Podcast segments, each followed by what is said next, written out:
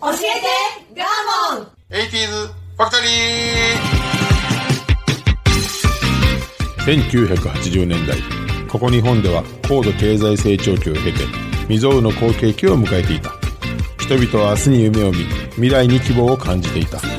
熱狂と興奮の中で駆け抜けたあの時代は一体何だったのだろうかそんな奇跡のような80年代をあらゆる視点から語り尽くす超個人的カルチャー番組です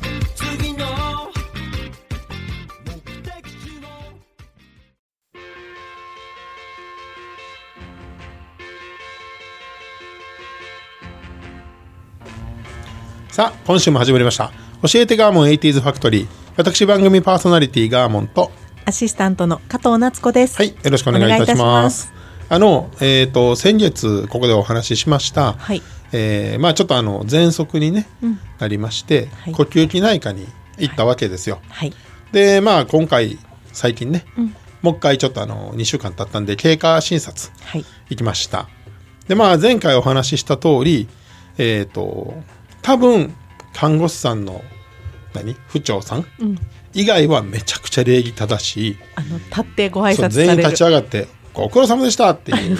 先生まで。で先生はもう診察室に入ると立ってはって「これはこれようこそお越しいただきました寒い中寒い日々続きますがいかがですかお座りください私、えー担当何々と申します」みたいなので変わったね でで変わもった先生その奥さんであろうその看護師さんの長は「あんた太ってんのにな」みたいなそうすごいなんか柄悪いっていう まあちょっととんちんかんな。でまあもう行かへんかなと思ったけどなちょっとね経過が悪かったので、行きましたと。はい。まあまあ相変わらずその皆さん礼儀正しいですよ。うんいらっしゃいでませとまああのすぐに診察呼ばれまして、はい。案の定また立ってはって、はい。寒い日々が続きますよねっていう まず「いえ座っといて」って詩人で、なんかでちょっとこうなんか肘ぐらい触りながら「いかがお過ごしでしたか?」 って言うよねほんまに。丁寧ですね。私はまあ元気にやってましたってこの通り元気に私のようになりますからまあ座ってください。なんか怪しいもの売られそうそうやなね匂いがする。ほんで座るやいなや、はいまだ眠れない日々を過ごしてますかって言われておーおすいません、それはおかげさまで、マシになってきましたって、そうですか、そうですか。あと一歩ですよ。あと一歩で、完璧に夜寝れますからって。何どこここま、まあどのこ、枕売られ詩てる人バみたいーかなんか来てんの俺。ポエムなのって思って、で、今日はね、あの、申し訳ないですけどもね、採血しますから、一応血液取りますから、つって、奥の部屋で連れて行かれたら、その看護師長が 待ってると。待ってて、どんと待ってどんと待ってんのに、はい。えー、採血みたいな空気満々出してはって、うんうわうわ怖い怖い怖いと思って、んこの偉そうな人が採血下手やったら辛いでと思ってもう多分年の頃は本当にもう60後半とか、いや怖いやんかまあ、大体、奥さん下手くそなもんですよね。ねで第一声、あんた血管出やすいの」って言う出た、危ない、いっぱい刺される。いやーなんか出にくいって言われますよ」っつって「じゃあ左手出して」っつって怖いパンパンパンパン叩くのよあのーね肘の裏のあたりをですよね何回もあるコールもこすってこすってさ「いや出えへんってそんなんしても」一生懸命ギューって握って。そうほんでめちゃくちゃ「親指ちゃんと握って!」って言われてもっと力入れて。まあ多分ここやなって言って、当たりつけてやって「入った!」って言って あかんやろそんなそんなあかんでしょそんなベテランの人。大金星だった んですね。取れた取れたみた いなよかった。ほんで内出血ずっとしたまま、えっ、とね4日前行ったんですけどまだ内出血残ってますあーあかんやん。ど下手ですよ漏れてるやん。漏れてん ねんほんでまああの帰り際に「よかったね」って言われて「いやいやお前やよかったん は旦那さんどう思って見てんのやろ。まあ3週間後もう一回行きますからはい。もう一回喋ります はいはい、それではスタートです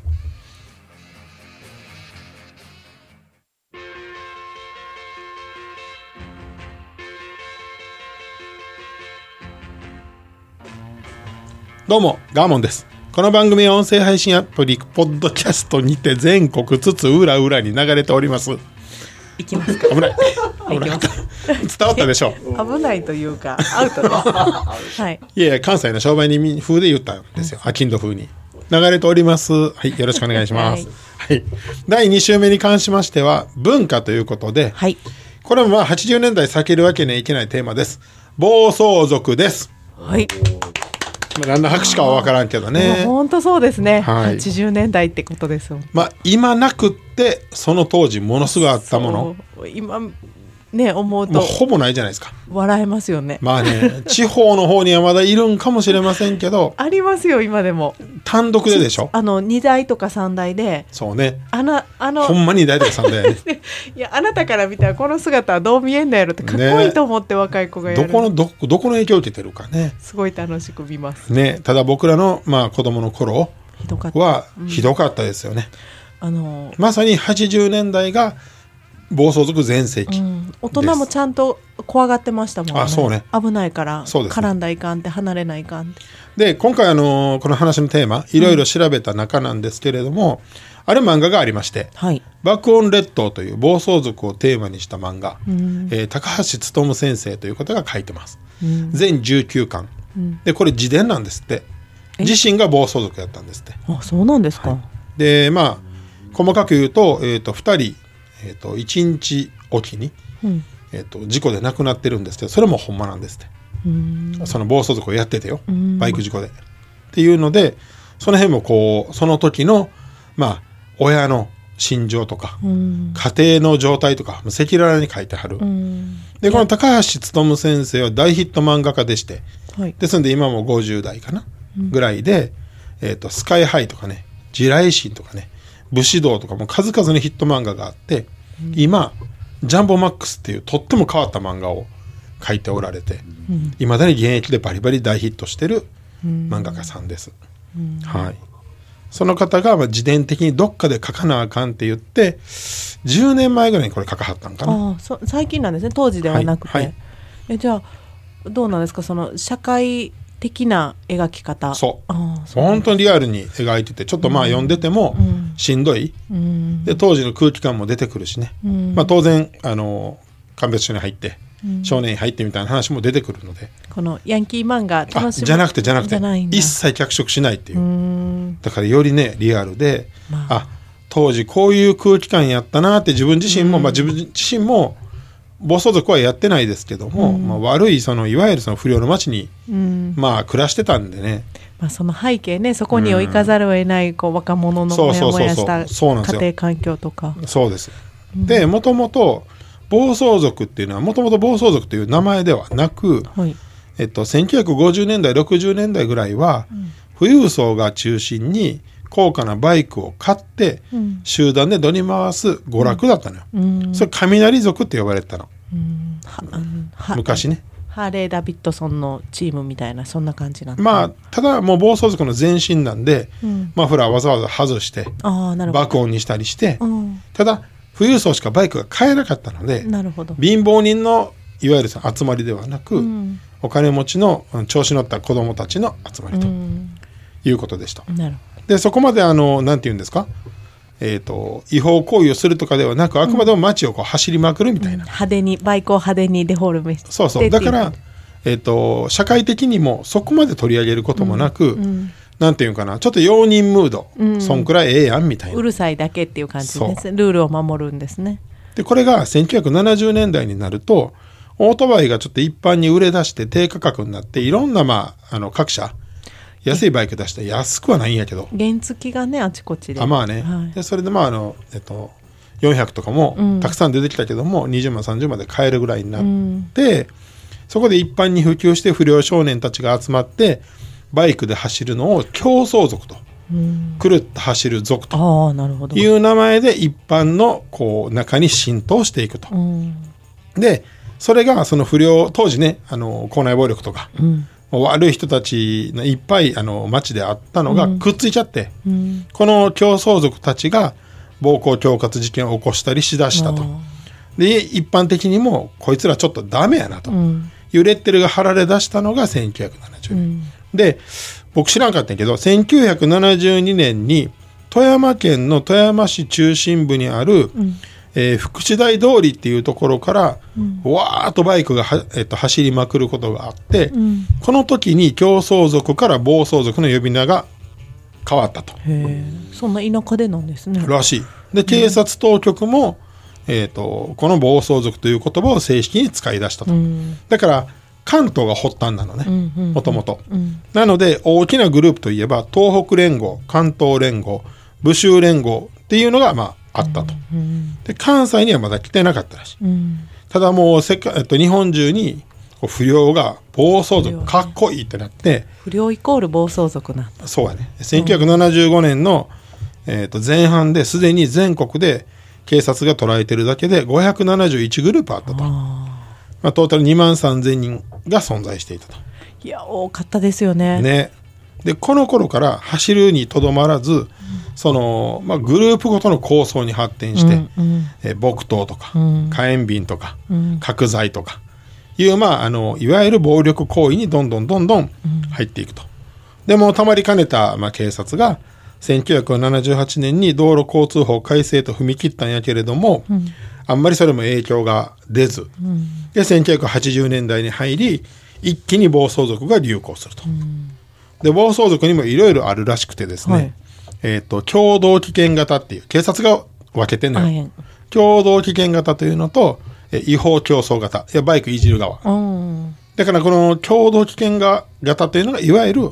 暴力行為の方暴走族やね、うんあのねバット振り回してそうそうそあう。の二血してね。あ、ね二血ってあの二人乗りしてね。で普通の車何もしてない車を叩きに行ったりとかほんまによでしたよねほんまにエグかったのよ。うんそうだった僕、一回だけ車乗ってる時に、囲まれたことあるよ、高速で。大阪で。危な危な環状で。ほんま綺麗に囲まれて。大丈夫やったなんかもう一緒にずーっと並行して走って、なんもなかったけどね。よくでもあの頃この威勢のいいおおお父さんたちは「こら!」とかってやったらもうあとずっと追っかけ回そうされよ。てで、ひ袋叩きになったりそね。うそうく車から引きずり落そとうで本当に殺されたりっていうのもあったりでありましたねまあ、かなり本当にあの今のね若い人には分からへんけど、まあ、社会問題やったわけよ、いや親と車乗っててもヒヤヒヤすることがいっぱいありましたね、僕も血気盛んやったんで、うんなんかあの当時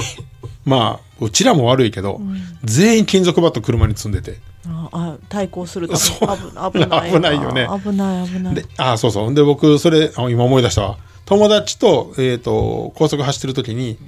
後ろからやんちゃなバイクと車にこう、いわゆる詰められたわけ、煽られたわけ、うんでこっちも多分その隣に乗ってたやつもまあまあこうちょっとやんちゃ熱でかっ「おちょっとサービスインターサービスエリア入ろうや」っつって、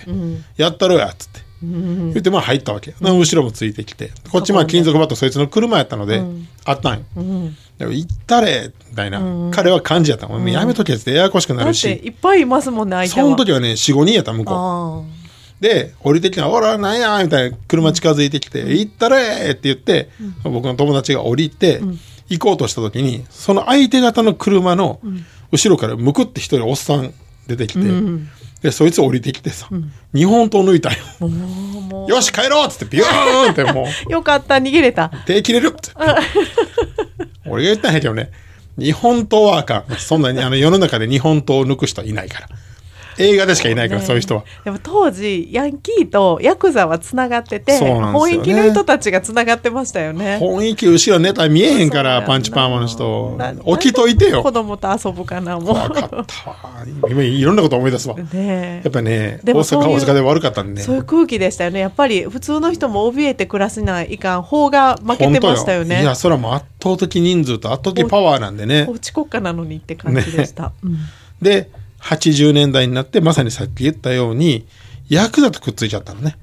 まあ、ヤクザがそれはまあ格好のねこの子たちを買うわねうんうんお金も回ってましたもんねバブルだしそうなのでそっから、えっと、覚醒剤とかがうんこう売るそうですあの手段として暴走族が使われてあちなみにこれ聞いてる方あの勘違いしてると思いますけど、暴走族のメインは中学生ですからねあそう中学生ですよそうですね免許誰も持ってないからねもちろんえ高校もやってましたよね中高はねあ違うね高校なんか行けへんですもんね違うねえっとね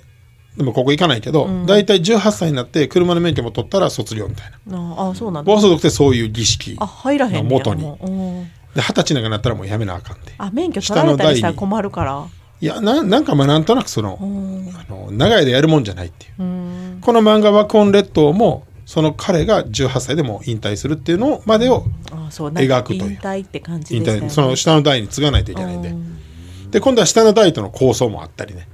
もう常に喧嘩なわけよ。ねえ今いやみんなこれ大人の話と思って聞いてるんちゃうかなと思ってい確かに今中学生って言ったらちょっとびっやありえんでしょあそうやった中学生よって思いながら今の中学生と照らすとびっくりするいやこれこのラジオでも何回も言ってるけど、パンチパーマでちょびひげが中学生生えてたからね今の子あれ何やったんやろもっと体ちっちゃいですよねそうやなあのおっさん感出てないですもんちょびひげ生えへんやろ 中学生でうん伸ばしてもいやなんでほんまあれ何やったんやろ成長が早いのかな何やったんな日本かなあれ まあそんなんでしたよ、ほんでえっ、とまあファッションも相まってこの不良文化が一気に日本中で流行っちゃったのね暴走族じゃない人も特攻服かっこいいとかかっこいいやったジンベエかっこいいとか反抗してることがかっこいいってことでしょ、まあですねだからそれ自体がもう社会文化になってたの、だからまあ子供らからするとそれがスタンダードやったので、相当ヤンキーはかっこよかったです、でこれで象徴的な話があって僕このドラマ大好きやってんけど「あかねさんのお弁当」っていうね、うんえー、と八千草薫さんかな、が主演のあかねさん役で、んえっと全員暴走族なの、出てる人らが。でその人がそのお弁当屋で働くことで構成していく物語、へーへーもろ暴走族と不良のドラマ、で品のいいお姉さんなんだそうおばさんやけどね、おばさん、で横浜銀杯の弟分の横浜銀杯っていうまあね突っ張りのバンドがあったわけですよ、説明が大変ですけど知ねってますそれの、えー、と弟分でグリースっていうバンドがあったんよ、もちろん全部漢字で書くんよグリースもうかっこ悪い とね「くれないのね」何やったかな忘れましたけど、ねグリースって、はいでそこの中におってジョニーのね話ややこしいよ ジョニーはカタカナジョニーかっこよかったんやけどそのドラマに出演してたんやけども、このジョニーの、えー、と曲で「ジェームス・ディーンのように」っていうのが大ヒットしたの、へえ1位取ってたんちゃうかなベスト10でかっこよさそうでもヤンキーの歌いやもう突っ張りですよ、うんジェームス・ディーンのようにですからね、これちょっとあの聞いてみてもらっていいですかはいはいおいでカモン暗い目をして拗ねていないで走り出そうぜおいでカモンカモンカモン暗い目をして拗ねていないで走り出そうぜカモンいつも俺たち気分だらけ朝にまみれて日が暮れるだけどハートは地味のようにとびきり生かしたロンリーエンジェル地味のように散らけていたって時は過ぎるし黙っていても朝は来るけどきらめき求め走り出すのさ夜風に誘われ壊すぜハイウェイオールナイトのステージおいでカモンカモンカモン暗い目をしてはい当時の空気を思い出しますよ思いね出しましたこうもやもやしながら道路に溜まってて、でこう警察とか大人の車がのヘッドライトでパッて映ったら子供いっぱい立ってる虫やねそうブワッて逃げていいっぱいそうそう思い出もやもやしてた感をただ僕僕も暴走族でもないしヤンキーでもなかったけど、家に帰らず夜の公園には朝までおったよここみんなで道路じゃない公園でしょ公園公園 ただあの友達が原付きパクってきたでみたいなのはあーあって悪かったよ悪かったっちゅうかね今考えたらねまあ、公園で溜まってたよね溜まってたわほんまに懐健かしいわ健全健全 まあ健全でもないけどねでも「オラ」とかって言わない言ってたの遊んでただけ今その他校との喧嘩はあったよ中学校同士の抗争はあったよ高校でもあったよあったんよ一応まあ暇なんでいや暇 ってひまあ暇やけど暇やってみんななんか暇でちゃい溜ままっすて たちゃいますその溜まったエネルギーのやり場がなかったんそでうすよそうで家に帰ら暇っていうかなんかもやもやしてなんかもう風琴や な加藤さん風琴やそうなですね怖い なみんな溜まってあなまたはすそのパンチパーマ何な のつって家帰りなさいとは思わへんけど暇やったらなんかしたらって思いま勉す強しなさいっつって 勉強しなさいでここでこれに乗っかって大ブームしたグッズしてますか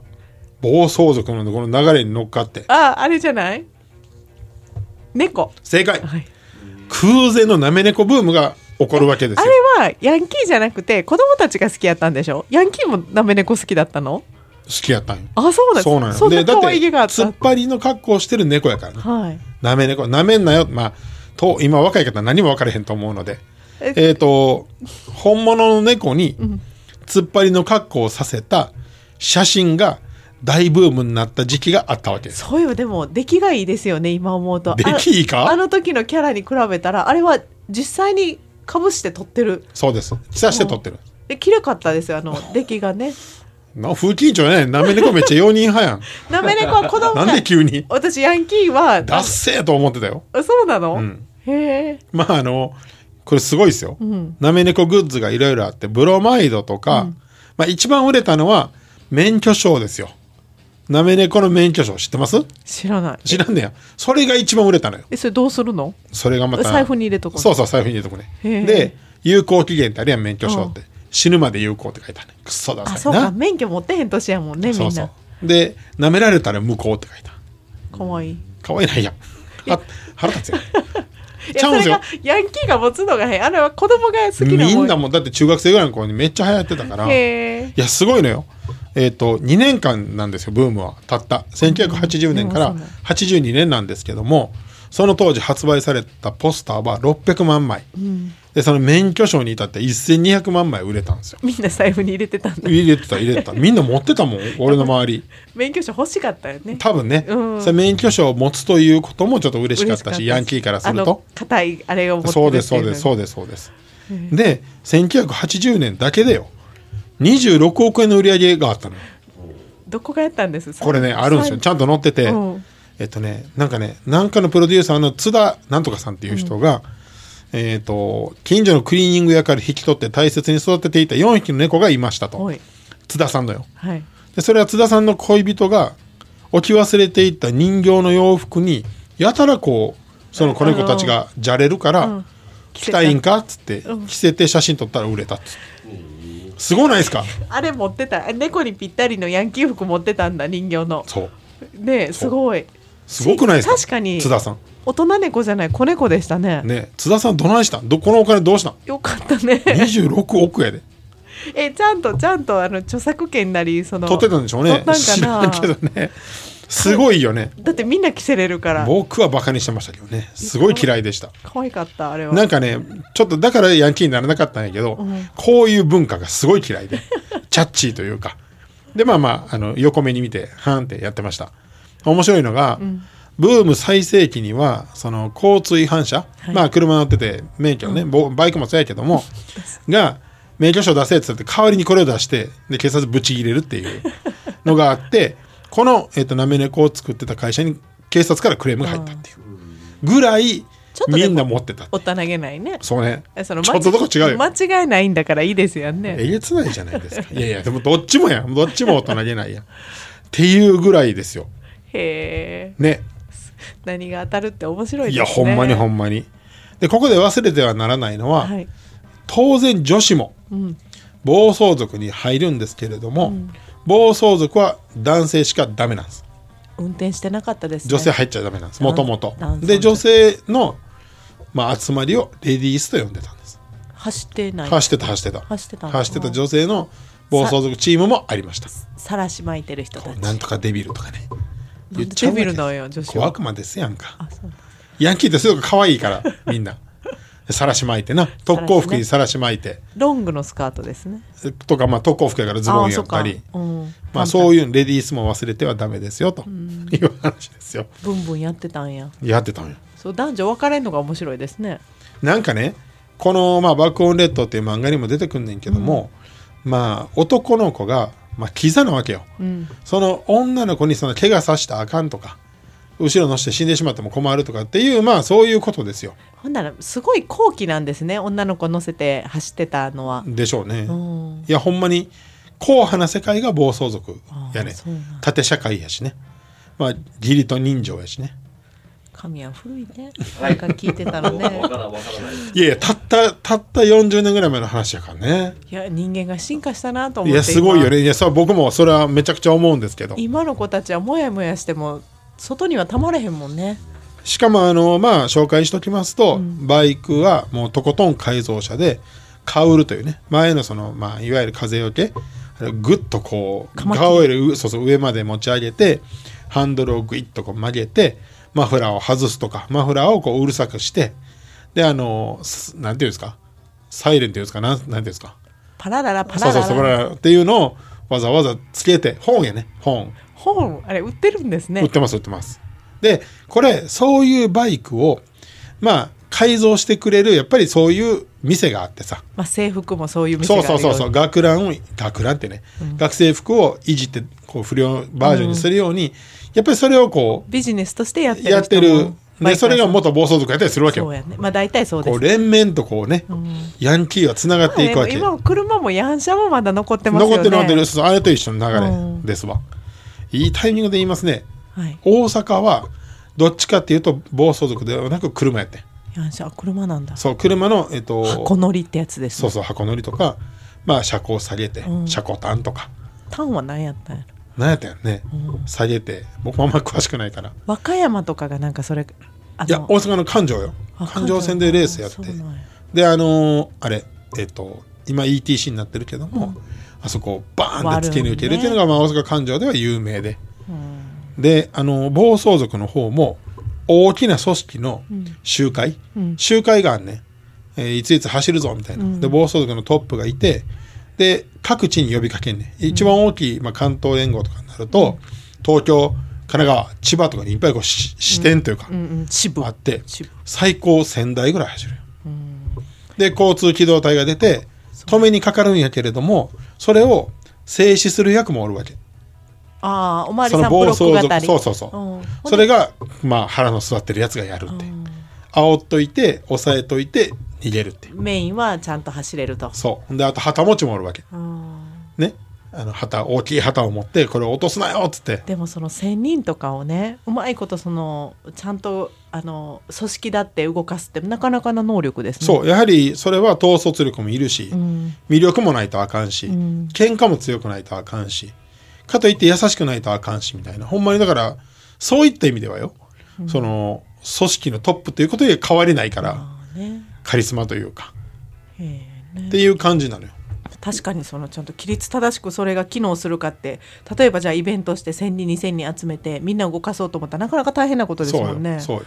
だからまあそれはもうヤクザと同じね、うんそしてその下にはまああの若頭がいてとかこう南伐がいてとかちゃんとこで事前う会議序も列が取れてるわけよ。事前会議いりますよね。そうよだからまあファミレスに集まっちゃもう暴走族はこう次の集会の打ち合わせをしていると。で最初これお前んとここっちなあっちなあそうよみたそれいなも決まってんねんどこで合流するかも決まってんねん意外と真面目時間とかそこうそうよんでそれを伝達手段をみんなでこう集まって口づてでやってっていうでなんもか組織だってその中に下の世代が反旗を翻してあーそれで上と抗争になったりとかなるほどねどっかの、えー、とググループというかどっかの暴走族と今度は癒着したりとかそんなもん描かれてるわまあそこの組織に入るっていう喜びもあったわけですよねきっとねまあねただたくさんの人が亡くなってやっぱりこれによって事故でねまあねでたくさんの人が構成できひんまま、でまあ燃え尽き症候群みたいで生きていけなくなってやっぱり結局チンピラになってヤクザになる人も山ほどいたん、まあその組織で生きちゃってみたいな、所属で欲求なたった10年ぐらいでこれは終わってしまう、うんだから社会がさっき言ったように熟成していって娯楽が増えて、もっと面白いものがまあ若者たちにできてしまったので、うん金のかかる、まあ、遊びなんでバイクいじってうんで命がけでしょ、でそういうとこじゃないやんみたいなんでアホちゃうって時代が潰した、まあ警察も必死になって潰したんやけどねし親が真面目にしようとかじゃなかったんですねやっぱりそうそうそれより面白いもんがあったら言っとったんですよねそうきっとねだからまあ社会が生んだ日本のまあ一つのまあこれは文化よ絶対に、やっぱり鬱屈はしててたのよ本当その空気感は今でも思い出しますやよねっぱり親からの抑圧よすごかった全部うん、人権無視というかね今みたいに親が理解者じゃなかったですもんね、そうね、んまあそれとまあまだ貧乏やったひどかった貧乏な町がたくさんあったのでう、ん理不尽がいっぱいあったでその漫画でもたくさん描かれんねんけども、んこの走ってる時だけがその嫌なことを忘れれるって、スピードとかじゃなくてその仲間に入って高揚してるみんなが理解し合える人たちがおるとこっていうのがいいのかなそうそうです、家族やったりするわけですよ、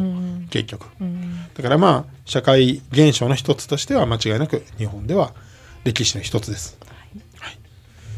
まあ今とは全く違うねね、神谷のきょとんと感が面白いでもなんか今の空気とのギャップを感じますねねこれこそやっぱ80年代の掘り下げる意味ですよ、うんはいアホやったな今では絶対想像できない暴走族のお話でございました昔の友達に会いたい。買い物に行きたい。私にも小さな死体がある。エルタンのおかげで私の死体が叶った。エルタン。介護保険適用外の生活の困ったをサポートします。ネット検索は、エルタン高齢者尼崎からサポート拡大中。